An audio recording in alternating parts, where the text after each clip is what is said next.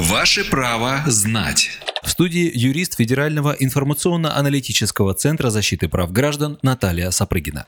Наталья, вопрос из Владимира. Какие документы нужны для назначения пособия по уходу за ребенком, если отец иностранец?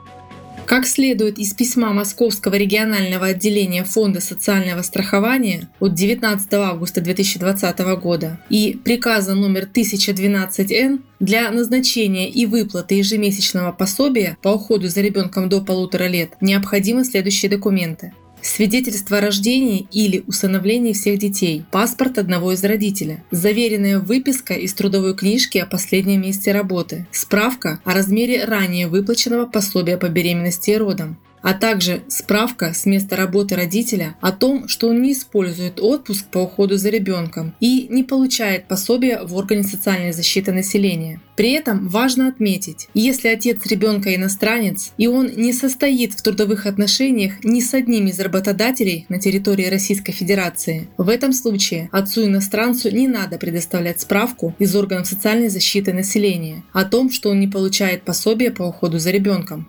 Тем не менее, для подтверждения данного факта, назначения и выплаты ежемесячного пособия по уходу за ребенком до полутора лет матери следует помимо вышеуказанных документов предоставить копию паспорта и иммиграционной карты отца ребенка.